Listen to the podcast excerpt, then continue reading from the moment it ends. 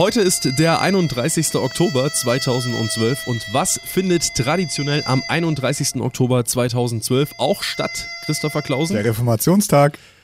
Nicht ganz. Auch der findet statt, äh, ist sogar Feiertag in manchen Bundesländern, bei uns zwar nicht, aber es findet auch statt Halloween. Richtig. Natürlich.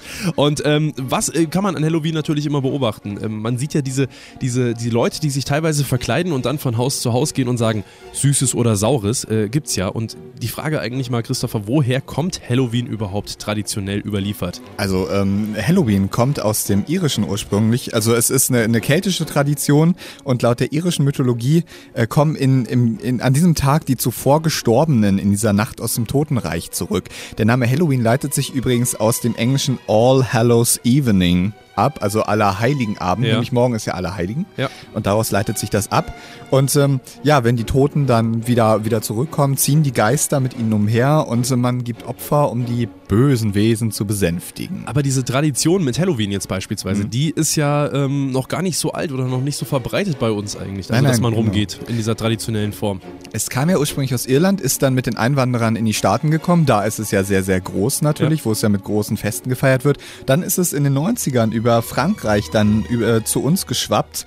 Die Bräuche sind allerdings in Europa relativ unterschiedlich. Also es gibt Rübengeister, die dann irgendwo mit reingebracht werden, so alte traditionelle Dinge. Und auch in der Steiermark gibt es dann irgendwie Halloween. Okay. Es gibt ja auch Kritik an Halloween, viel Kritik sogar, dass irgendwie traditionelle Bräuche vor allem in Deutschland vernachlässigt werden. Welche sind denn das? Hä, zum einen der Reformationstag. Natürlich. Also ich muss das tatsächlich nochmal nachschauen, weil man weiß das gar nicht Man mehr. hat es nicht auf dem Schirm. Richtig, also alte Bräuche gehen verloren und zudem wird dann natürlich auch beklagt, man kennt das ja, Süßes oder Saures, dann haben die Kinder, wer, wer nichts Süßes gibt, da ist es ja so Tradition, dass irgendwie ein Ei gegen die Scheibe geworfen wird. Jedes Jahr gibt es so am 1. 2. November riesige Zeitungsartikel, Vandalismusschäden, Graffiti und da wird es halt einfach sehr Brennende ausgenutzt. Mülltonnen, was es nicht alles gibt. Ja. Genau, da wird das Ganze zum Randalieren dann einfach ausgenutzt. Aber hier komm, ich würde sagen, wir geben den Hörern jetzt trotzdem mal mit auf den Weg, äh, wie man sich so richtig gruselt, zumindest jetzt gerade vom Radio. Na, dann bin ich jetzt mal gespannt. Nachts, wenn es dunkel wird, dann ist es kalt und unheimlich.